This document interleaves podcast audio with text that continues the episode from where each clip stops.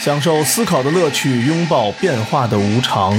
全球首个正三观的双人脱口秀聊天节目《社会大白话》，说白话不白话，赵先生度的明白，带您一期一白话。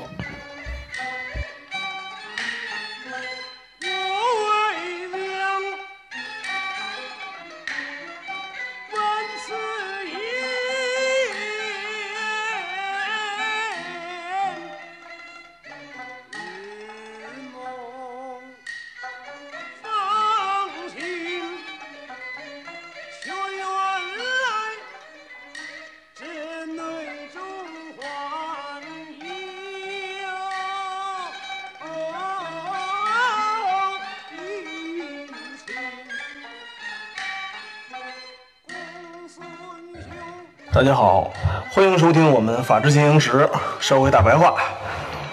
我是赵先生，对面呢还是我们杜的明白。大家好，嗯，前两天大家对于张扣扣是吧这个案子，大家给予了挺多关注的，但是呢，好像大家对这个事儿到底怎么着都不太感兴趣。是吗？对，大家只是对于说他杀了人了比较感兴趣，对于他多残忍比较感兴趣，然后呢，对于说他在法院上做了些什么事儿特别感兴趣。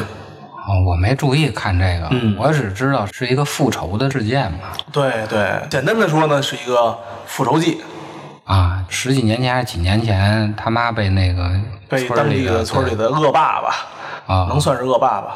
啊。给打死了哈，打死了。后来判了几年那个。对，不但是给打死了，还在他这个孩子面前啊，给人家分尸了。这么严重？我！操，相当之严重。我反正觉得人家小伙子挺可怜的，分尸这事儿真的假的呀？不能说分尸吧，反正给人弄死之后，行为举止相对来说比较残忍。然后就那个回回手给他们一家子全给杀了，好像。对，回手这孩子长大了，嗯十几年后，应该没有十几年吧？这孩子好像是在他七岁还是十二岁的时候发生的呀？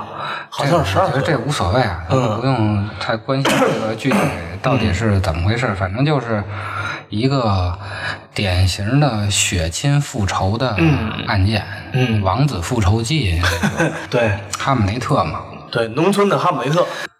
这种东西反正跟上回咱们说那个社会新闻一样啊，大家看的其实就当一个哈姆雷特去看，对，但是其实这个案件它背后是一个关于政治哲学和法哲学的这么一个问题。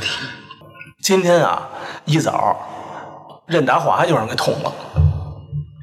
真的，我头一次头一次听说一个明星上台，然后上面一个人给人捅了。昨天的热搜，你说这社会仇恨有多严重啊？这个应该保安要检讨的啊。对这种活动的话，应该都有保安的。张扣扣的案啊，嗯，就是一个关于政治哲学和法哲学的问题。为什么这么说呢？嗯，一到这种问题的时候啊，咱们可能都会想到一个问题，就是什么是正义，嗯，对吧？对，现在这次好像没人讨论，也没人说他冤，很奇怪，真的很奇怪啊！每次这关于这种问题，咱们都会有大量的人说谁冤，不能说他冤，啊。因为它涉及到一个统治合法性的问题。嗯就算有人说他冤，也媒体也会给屏蔽了不能说他冤，必须不能冤。哦，必须不能冤。嗯，对，嗯肯定大家都会想这个问题，就是关于正义的问题。一到这种复仇的问题，都会想到到底什么是正义。嗯嗯美国有一个特别牛逼的伦理的学者啊，叫罗尔斯，他写过一篇著作啊，叫《正义论》。嗯这个对于学那个政治学和法律的都是一个必读的书。嗯，经典名著？对，尤其像学法哲学的、政治哲学的，应该这四年啊，嗯，就专门学这个，学这个就能学一辈子，差不多。就这光这个正义论。所以也是一篇巨著吧，咱们也就提个开头就完了、嗯啊。大家分享一对，下。皮毛中的皮毛。咱们这个节目嘛，就是让大家有这么一个小观念，有这么一个小意识。就是你知道有这么本书对，有兴趣的呢，大家可以自己买回来读一读；没兴趣的呢，其实听这一点就够了。我们就告诉大家，关于张扣扣案的，大家看什么东西去参考啊？他提出了一个叫“作为公平的正义”。他在开篇就说呀，正义是社会制度的首要的价值，嗯正像真理是思想体系的首要价值一样。一种理论，无论它多么精致和节俭，嗯只要它不真实，就必须加以拒绝和修正。同样，某些法律和制度，不管他们如何有效和有条理，嗯只要他们不正义，就必须加以改造或废除。每个人都拥有一种基于正义的不可侵犯性，这种不可侵犯性，即使以社会整体利益之名，也不能逾越。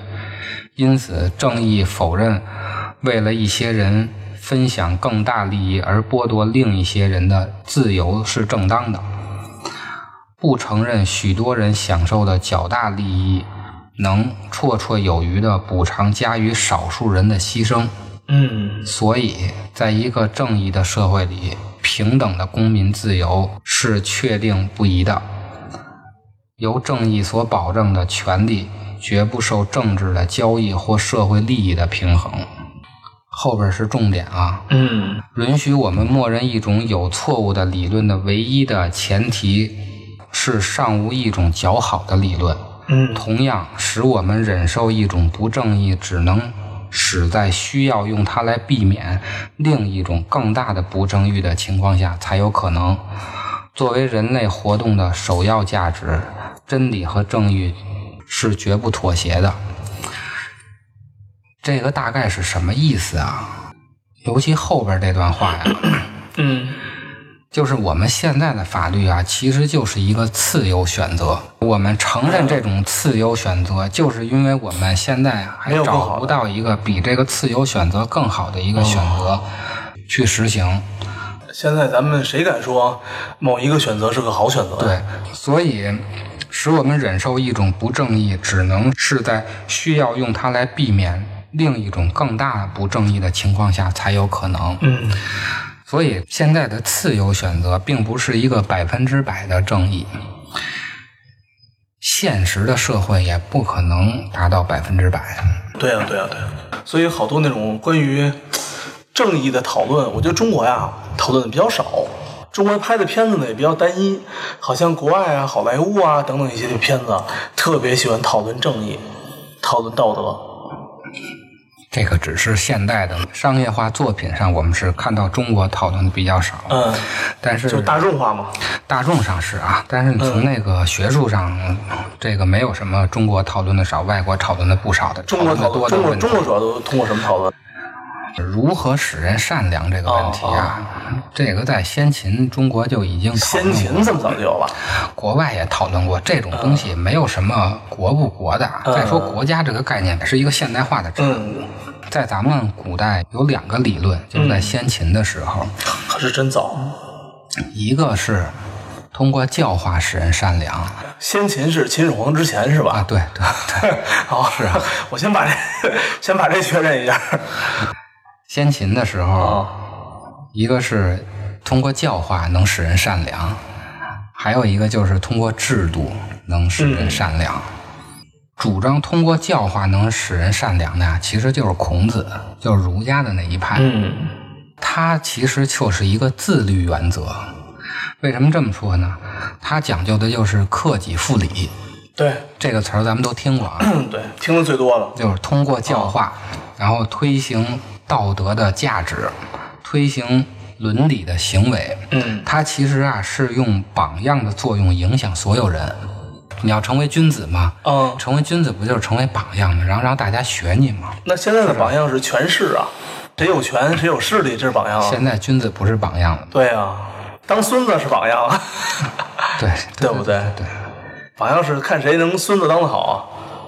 他这种理论啊，接咱们上期说的啊，就是人在有主体性的同时，咱们上期不是说人开始有主体性了吗？嗯就是人要在有主体性的同时，要具有内在的道德性。嗯，没错。康德说的就是你要自律，所有的东西都不能靠他律。康德提出来这个人有主体性的同时，他也提出了人要自律。我觉得啊，自律就是一个这世界上百分之九十九点九九九都做不到的事儿。这个自律啊，不是那个广告里的说的什么自律给我自由的那个自律，跟那个自律没有关系。哦他那个自律其实是他律，还是他人规定你的东西。哦，真正的自律就是超脱了，成了圣人了是吧？就是内在的道德性。是孔子那个吗？对，就是孔子的那一哦套，就是我要要求我自己，但是我不会因为别人的那种标准，嗯去改变我自己的标准。嗯，像 Keep 那样的自律给我自由，哦其实是他律给我自由。哦，那他律其实不可能给你自由，只能给你束缚。所以啊，你你每天告诉你你要打卡了，他还发东西催你，所以他今天没打卡，对，所以他那种就是现代的商业的这种广告语言啊，嗯特别的具有欺骗性。哦，你就觉得自己哎，我从此之后我是一个自律的人了，嗯，实际上自律跟你狗屁的关系都没有，对。都还是他依然是他从那上催你，但是呢，这句话收到通知。你没发现 Keep 的这句话、现在听起来特别的牛？哎呀，我跟你说，特别多年轻人买这买单这句话，这个就是咱们上期说的，一旦进入到公共的讨论空间，那就是错误的观点就容易被人接受，就是大忽悠是最容易被人接受的。但是啊，你看啊，咱们要想把这个什么是真正的自律给解释清楚了，其实需要反复的掰开了揉碎了说。对，太难了。那你就不能用口号，像什么自律给你自由这种口号把它说出来嘛。然后咱回到这个问题啊，你要具有主体性的同时，还具有内在的道德性，嗯，也就是孔子说的君子。内在的道德性啊，用儒家那个话说，其实就是慎独。有的人家里会摆着啊，嗯，对，就是儒家写一个慎独摆在那个家后头。嗯慎独就是一个人都没有的时候，嗯，你也会严格的要求自己。哦，我以为是别怕孤独呢，真的，我以真的，我以为是别怕孤独，人要享受孤独才能干大事儿。就是在你一个人的时候，别人都不看不见的时候，哦你还要谨慎小心的作为君子。这太难，这比自律难多了。自律多好啊！咱举一个例子啊，嗯，咱们可能到日本的时候就不会乱扔垃圾了，没错没错别，人都看着你呢。对真正的君子呢，就是这个地球上就剩你一个人的时候，你也不乱扔垃圾你也不乱扔垃圾。哦这个就是慎独啊，或者就是在没人看着你的时候。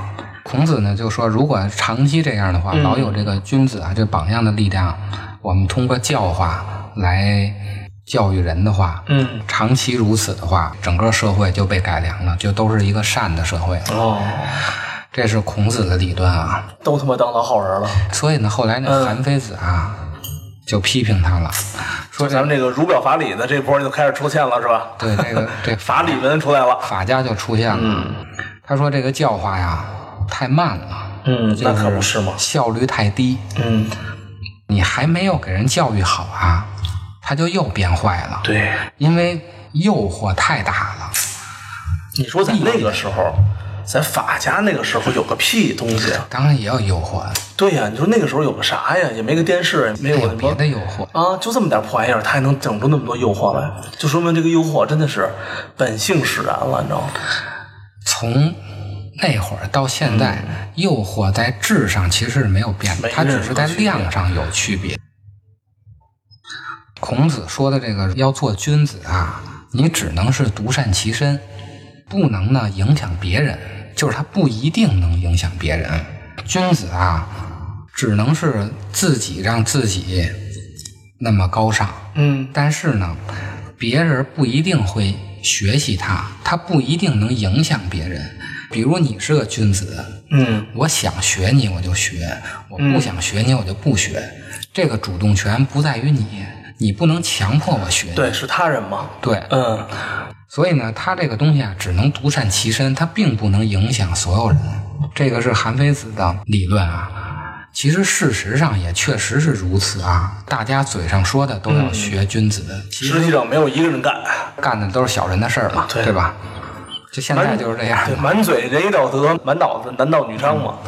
所以呢，韩非子说呢，用榜样的力量去影响所有人，这个逻辑是说不通的，是扯淡。喊喊口号就行了。所以呢，韩非子的意思，韩非子挺务实的，对呀、是吧？要不先秦的领导人喜欢呢。他是讲究实际的嘛，嗯，而且他这是见效最快的嘛。对对对，所以呢，韩非子说呢，要依靠制度，嗯价值观是没有用的。不管你是一个什么价值观，我们讲的就是事实判断。所以我们在以共建社会主义核心价值观的同时，还是做了很多其他的工作的。所以我们要有一套规则，嗯，不管是什么价值观，都能在这规则上玩。只要有一套规则，首先这个社会它是一个有效率的社会。嗯只要我们规定这个社会啊，做什么能获利，做什么能吃亏倒霉。嗯第二个呢，就是这些规则都能充分的兑现，不能光说做什么就获利，做什么倒霉，嗯嗯而且这个东西是百分之百能兑现的。哦，那就是不管到底是什么价值观，见什么都行，只要我能获利，随便，是这个意思吧？只要这个规则定出来，而且是百分之百能兑现的，那起码它是一个有效率的社会。他看的就是效率第一。小时候都学过那个课文啊，嗯街市上立了一个牌子，你只要把那木头从左边移到右边嗯，去、商鞅变法是吧？啊，就给你多少这个黄金。对，商鞅变法，这个就是我们先设立一个规则，让你见到甜豆。而且呢，你搬了以后，这个规则确实是百分之百兑现的。嗯，所以很多庞氏骗局其实也是这么一套，他先建立规则，然后让你信，然后兑现，兑现，更多的人就一起信，对，大家都都信了。他还举了一个例子，嗯说这个孔子的这套理论怎么不靠谱。嗯，这个故事大家可能也都听说过是写谁？韩非说的，这是吧？啊。韩非批评孔子的，但是啊，孔子没法还嘴，为什么呀？已经死了。因为对了，早死了，死了都二百多年了。等于你说什么是什么吧。对，鲁国呀，打仗的时候嗯有一个逃兵就逃跑了，后来给他逮着，问他为什么你当逃兵？嗯他说他们家父亲岁数挺大的了，他得回家照顾他父亲去。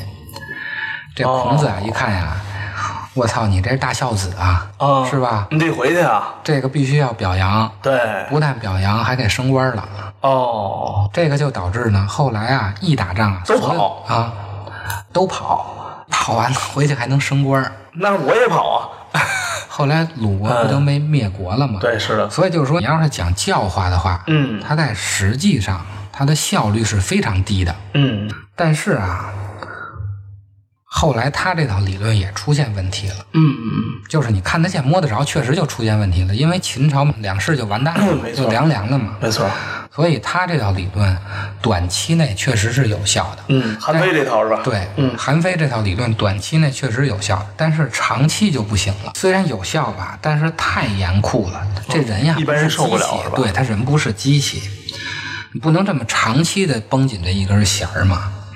所以后来到了汉朝，这个儒家又崛起了嘛。嗯到现在就是咱们之前说的就揉在一块儿了嘛。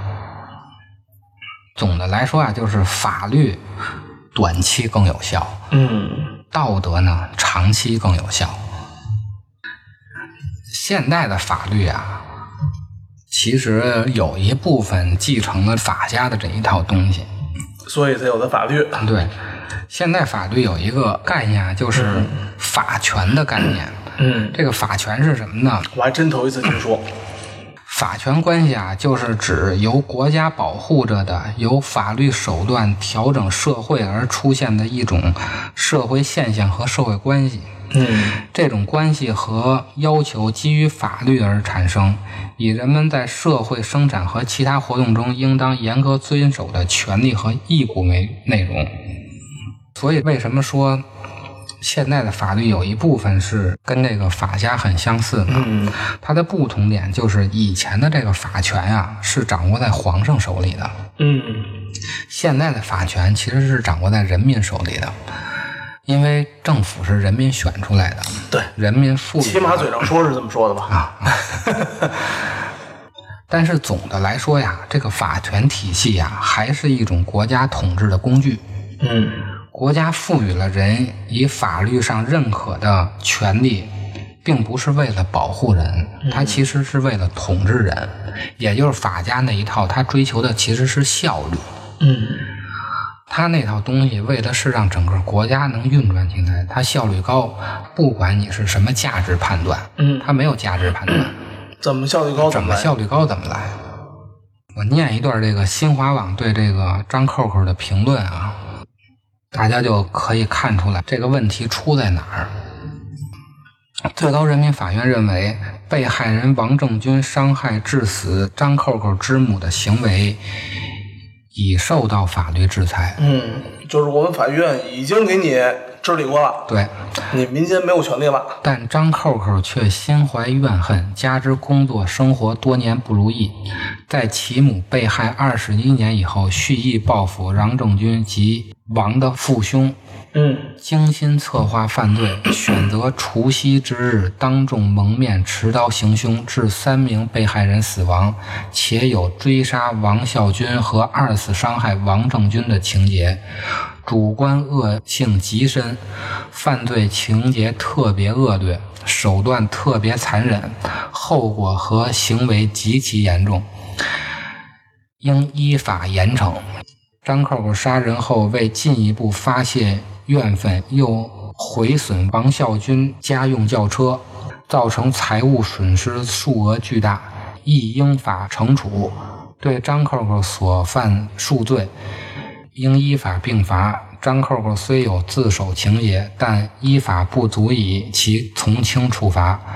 第一审判决第二审裁定定罪准确，量刑适当，审判程序合法。据此，最高人民法院裁定核准陕西省高级人民法院维持第一审对被告人张扣扣以故意杀人罪判处死刑，剥夺政治权利终身；以故意损害财物罪判处有期徒刑四年。决定执行死刑、剥夺政治权利终身的刑事裁定。这个是新华网评论张 Q 的时候的最后一段话。嗯大家注意到第一句话呀，其实是最关键的一句话呀。被害人王正军伤害致死张扣扣之母的行为已受到法律制裁。嗯这句话是什么意思呢？就是啊，韩非子提出来的这个东西，要想让国家有效率，第一要靠制度，嗯第二就是这个制度可兑现的。强调已受到法律制裁，就说明已兑现了。嗯如果不兑现，那谁信呢？嗯，对呀、对呀、所以我们必须要强调已受到法律制裁，以说明作为我们依靠的这条制度，起码是能兑现的。嗯 咱们不管它是不是一个最优策略啊。所以呢，尽管张 QQ 值得同情，但是他必须死，就是必须是你不能破坏我建立的这套制度。就算同情他，嗯这个话也绝对不能在主流媒体上说。哦为什么呢？因为他这个案子其实是在挑战国家的执法权利。嗯，您不能说您生活不易，你就变成了蝙蝠侠了，是吧？哎，对对 是这意思吧？对，啊，我们承认你痛苦，我们也承认你那什么，我们一切都承认，但是你依然不能成为蝙蝠侠。为什么蝙蝠侠那个跟美国也跟美国也是抓也被人逮啊、对蝙蝠侠为什么就是警察特别讨厌他吗？对呀、就是你那套理论，如果被所有人认可的话，嗯那国家统治这个社会的正当性就没有了。嗯那我到底听谁的呢？没错，我都听蝙蝠侠的，谁他妈听美国总统的呀？对。对吧？那如果真出来，那蝙蝠侠可多了，对呀、人人都能成蝙蝠侠。蜘蛛好像蜘蛛人，好像大家当时批判不合法啊，什么到处逮蜘蛛人，都是这个问题，是吧？对呀、不能私自执法，是吧？最后不就成燕子虎窝了吗？啊，是吧对对对，所以呢，他这个案子，如果我们同情他的话，其实就是对国家正当性的挑战。他的行为一旦得到道德上的同情，进而影响司法上的司法系统的话，那国家通过从人民那里得到权利，然后再赋予每个人的法权，这套国家统治的逻辑就说不通了。之前咱们不就出现过这种问题吗？嗯，就是那个要债那个，结果孩子过来给人捅死了。啊，我知道那个啊，还有好多这种，咱们之前说过很多这种，都是司法有点儿，他虽然不想被老百姓影响，但是呢，也被迫或者多多少少的被舆论所攻击，但是该怎么判还怎么判，还怎么判？所以这次你发现怎么张扣扣这个啊，直接就没有讨论，不能让升级了。这次我觉得就人家媒体的能量技术升级了，哎，对对，确对吧？实之前你们发出来之后，可能第一审的时候就这新闻就出去了，也不是技术升级了，因为这个东西啊太要命。嗯，如果讨论这个，最后就会讨真给我讨论出个别的什么结果来。最后就讨论到统治的正当性的问题，这个绝对不能讨论。哦哦哦，之前那种乱七八糟杀的，可能也长记性了。比如说吧，之前有一个那个反击的那个，对反击那个、啊那个、啊，那个只是现场斗殴。就是法律的问题，它只存在于法律内部解决。啊，对对，真是。张扣扣这个案，我法律给你结案了。咱们开篇就说了，这是一个政治哲学和法哲学的问题，这个不是嗯不是一个斗殴问题了，是吧？不是一个法律本身内在的问题啊。嗯，法哲学跟法律学是不一样的。啊，所以这个东西绝对不能公开的去讨论。就说完这个事儿就结束了，都结束了。甚至于说，可能咱们媒体连评论区都没开。这个我没我就告诉，我就我就是这次，兄弟们，我告诉你们，我就是一个告知，你们谁都甭那什么了。有民间讨论是有的时候挺烦的，啊，对呀、是吧？在关键问题上嗯啊，大家都不傻，是不是？关键问题上都不傻。然后咱们讨论一下，血亲复仇本身是一个什么东西？嗯